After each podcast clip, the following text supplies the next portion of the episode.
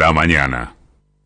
Acaban de hacer una tremenda que- denuncia que era humo. Se manejan con un nivel de impunidad. Como el punto es indignar, entonces todo vale contarle que es un escándalo. Todo es un disparate de una magnitud, de un cali- calibre que la verdad que después de cosas como esta tendrían que tener un poco de esencia. Pero Se no. pierde mucho tiempo. A ver, primero que la vacuna que se había conseguido era el veneno, la peor del mundo, vacuna de la B, de segunda, para los giles, y después terminó siendo una de las de mayor eficacia de las que hay. Pero entonces, como no era veneno y ya venía la vacuna, bueno, que venían pocas. Después Claro. que venían, pero no de la marca que ellos quieren. Después que no venían de la marca que ellos Sí, es quieren. agotador. porque Claro, basta, basta, terminala. Entonces decís, ya a esta altura el cuento de la buena pipa. Yo, eh, pero ¿qué pasa? Cuando uno trata de hablar con, con un sistema de comunicaciones, que es lo que armó el macrismo, la verdad la primera pregunta es, ¿la vacuna Pfizer, por qué no la traen? ¿Por qué, por qué la coima? Porque Entonces vos no podés decir, miren, eso es una pavada, porque los que le dan entidad Claro. eh, es ese sistema, después también el lofer en parte era eso, ¿eh? una acusación ridícula, de hecho intentaron hacer lofer con esto, una denuncia judicial. La mañana. Buen día amigos, qué gusto saludarlos, ponernos en marcha con un día espléndido como el que tenemos en la ciudad de Buenos Aires. Sol que no está a pleno porque hay algunas nubes bajas que impiden que llegue a dorar completamente los edificios, la parte superior, que es lo que nosotros vemos de los edificios de la zona de la ciudad donde vivimos. Estamos haciendo como siempre el programa, en el caso de quien les habla, desde mi casa con el resto del equipo en lo que llamamos la burbuja de la calle Venezuela, donde está el estudio de la eh, AM750. Aquí nos ponemos en marcha con Axel Kisilov hablando el otro día muy bien y con simpatía en el programa Sobredosis de TV. Estuvo muy bien, porque hay que ubicarse en la característica del programa. No se puede estar demasiado serio y solemne y trascendente, porque es sábado a la noche y la gente también quiere ver el programa para desenchufarse. En realidad, hay en Sobredosis de TV programa imprescindible hay un dejo de humor permanente, porque uno, viendo una cosa tan seria como la infamia de los medios, por ejemplo, también se ríe, o por lo menos sonríe, con una especie de melancolía, a dónde hemos ido a parar. Y Kisilov jugó muy bien ese clima que imponen los conductores, magnífico, por supuesto, de sobredosis de televisión. Y el programa transcurrió seguramente con gran éxito, no lo sé, no tengo números, pero tiene que haberlo visto muchísima gente. El cierre de lo que les quiero contar va a ser también con un tramo de sobredosis de televisión. Eh, fundado en una de las tantas mentiras, eso que mencionaba Axel Kisilov recién en el comienzo.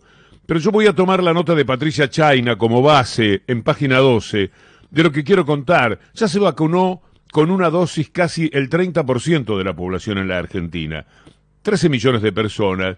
Y con el arribo de casi un millón de dosis, hoy, 934 mil, se va a llegar a la cifra de casi 20 millones de vacunas. Es una dimensión que impacta, es histórico.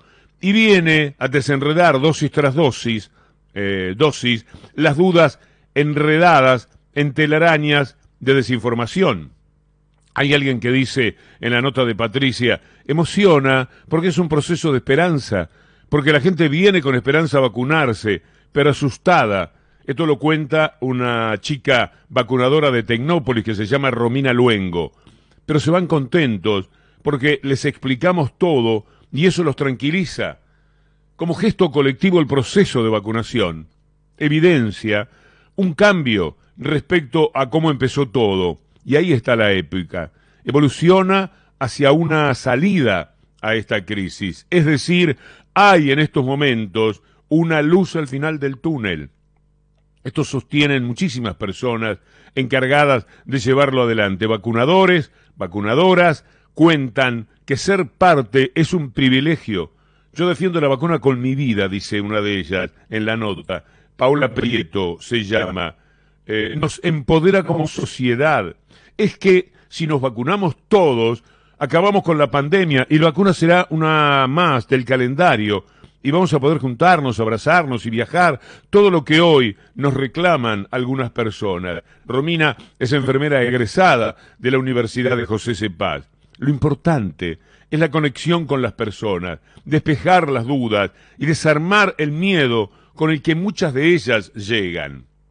Entonces, estas cuatro vacunadoras, alejadas de la animosidad de la famosa grieta política, de los manejos mediáticos, etcétera, transitan un camino en el que se sienten orgullosas y emocionadas, con decisión, con compromiso y convicción. Hay que protegerse de esta tragedia, dice Mariela, otra de las chicas que vacuna en el centro de rehabilitación anexo al Hospital Milstein, en la ciudad de Buenos Aires. Hasta el momento, este es el salvoconducto a una normalidad que ya no será la misma, un amparo contra la letalidad del virus. Esto lo dicen quienes vacunan, que son enfermeras, kinesiólogos, promotores de salud. Y en ellos lo que uno encuentra es la emoción de una sociedad que cuenta ya con más de 16 millones de dosis aplicadas. Es un operativo con mucha gente detrás desde administrativos al piloto de avión que trae la dosis. Hoy están llegando con 934 mil más.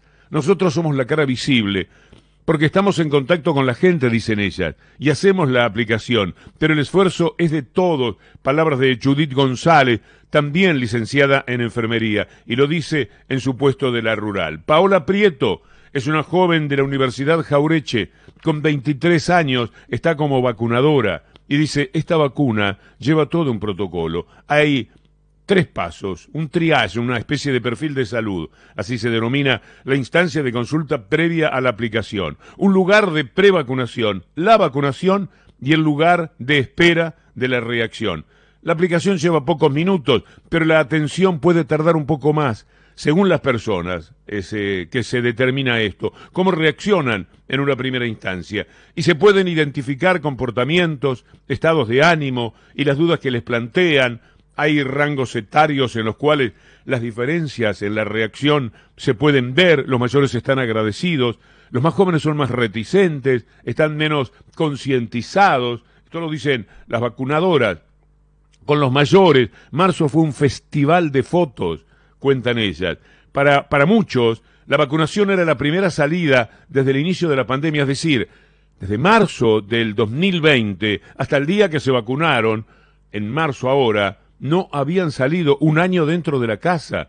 Los agradecimientos que reciben las chicas y los muchachos que vacunan forman parte del historial que construye esta nueva trama de sentidos en torno a la situación epidemiológica. Mariela Fernando, Ferrando, en realidad, atiende 30, 40 personas por día en su turno matinal de seis horas.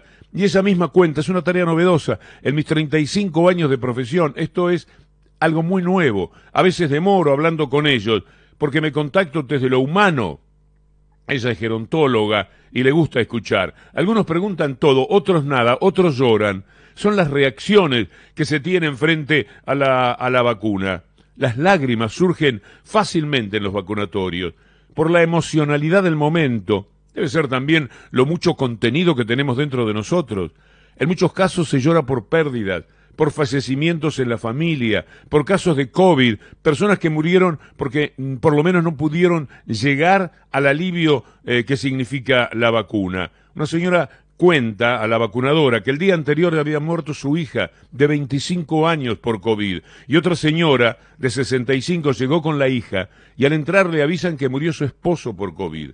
Son casos extremos, pero muestran el nivel de la tragedia dentro de la que estamos metidos. Paola es una chica vacunadora de la Universidad de Quilmes, está en la posta de la Universidad de Quilmes, y para ella el proceso demuestra que para algunas cosas se llegó tarde, porque perdimos vidas, pero para la humanidad fue rápido, Sería ingrato de mi parte negarlo. Y se emociona al recordar a una chica que llegó temblando, personal de salud, la llevé afuera, necesitaba llorar, y me decía que no merecía vacunarse, tomando la vacuna como algo que ojalá lo pudiéramos tener todos al mismo tiempo.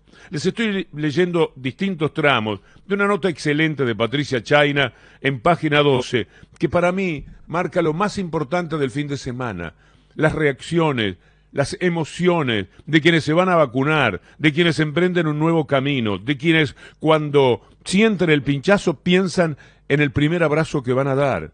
Las personas que creen que la vacuna, y por suerte son la mayoría, es la única salvación, el único camino que podemos recorrer. El otro es el de cuidarnos, de quedarnos en nuestra casa. Y ya basta, dicen algunos, si está la vacuna ya podemos salir. Y es lo que está sucediendo en la República Argentina. Un número altísimo. La tercera parte de la población ya está vacunada. Mm, yo insisto en este aspecto en el comienzo del programa y me gustó mucho leer la nota, parte de la nota de Patricia, porque me parece que tenemos como balance del fin de semana que jugar a favor de los aspectos positivos que se están ofreciendo en la Argentina en la lucha contra la pandemia. Así que lo que decía Kisilov es verdad, dolorosa verdad. Juegan a muerte para mentir, para envenenarnos, para enloquecernos. Pero la realidad, por suerte, es muy distinta a lo que pinta esto que vamos a escuchar. El sábado uno va a la tapa de la nación y se encuentra con que Kisilov compra una vacuna que no está habilitada. SAS. Caramba, 10 millones de vacunas no habilitadas.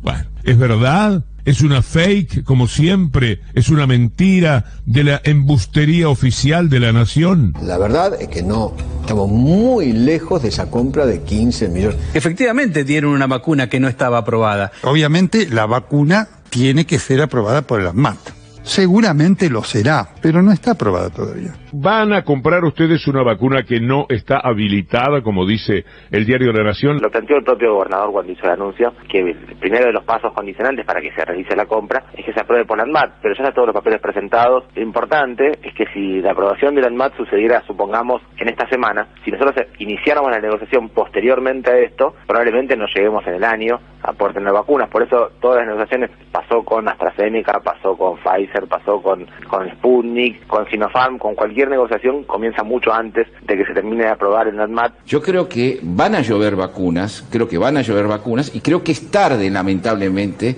que esta, esta lluvia de vacunas tendría que haber ocurrido hace ocho meses. Mm. Maravilla, hace ocho meses el gobierno tenía que empezar a vacunar cuando ninguna de las vacunas eh, había, había concluido la fase no. Por ejemplo, la Pfizer, Pfizer, Pfizer eh, terminó eh, la fase 3 en noviembre, con lo cual un mes antes había que empezar a a, vacunar. Esta lluvia de vacunas tendría que haber ocurrido hace ocho meses. Mm. Sí, bueno, dentro de todo eso que estás diciendo, igual la buena noticia es que se va a producir la vacuna acá. Sí, se va a producir, pero lentamente se va a envasar acá. También se subestima que Argentina, digamos, ahora haga el full and finish y el llenado de la vacuna Sputnik como si fuera algo que lo puede hacer cualquier país o que es muy sencillo. Solamente 15 países fabrican vacunas. Pero Clarín dice que el laboratorio de Pilar es una envasadora, envasa y nada más. Si te dicen, vamos a producir la vacuna, porque te dicen, la, palabra era vamos a producir la Pues sí, llegaron la vacuna, tenemos la fórmula. Fraccionar. Claro. Perdón, no es lo mismo que producir. Doctor, te podemos preguntar sobre eso, ¿no? El científico es él. La verdad ¿Es correcto decirle producción de la vacuna? Es correcto. Ah. Es correcto. ¿Correcto decirle producción de la vacuna? Es correcto. Ah. Vamos a hacer 500.000 dosis por semana desde esta semana, si Dios quiere, y podemos llegar a, fabricar 5 millones de dosis por mes. Fraccionar. Claro. Perdón, no es lo mismo que Esta es una parte de lo que se vivía en sobredosis de TV el sábado a la noche con la negra Bernasi y Juan Di Natale, que naturalmente están sobrados en calidad para llevar adelante el programa. El material es extraordinario. Yo creo que es muy difícil los lunes hablar de política si uno no tiene esa síntesis formidable del comportamiento de los políticos y del periodismo. Con esa base uno puede hablar con una cierta propiedad. De otra manera es muy difícil. Y lo que tiene ahí concentrado ese programa de televisión es que no se puede discutir el comportamiento de cada cual. Está evidenciado, es algo que eh, no eh, puede objetarse de ninguna manera. Y entonces también es muy útil a la construcción política. Y como decía, tiene un poquito una, una cierta clave de humor. Y eso es también eh, muy valioso para que pueda transcurrir un programa un sábado a la noche, cuando uno quiere también darse ciertos alivios. Bueno, la mezcla de alivios, porque hay una sonrisa, con conocimiento político, porque hay una verdad en el trasfondo, es muy importante. Y lo que ustedes han escuchado es un tramo del programa en el cual estaban perfilando todas las mentiras, todas las tonterías, todas las absurdidades cometidas la semana anterior en el mundo del periodismo y de la política. Pero atención, que hoy, hoy juega la Argentina, está muy bien, todos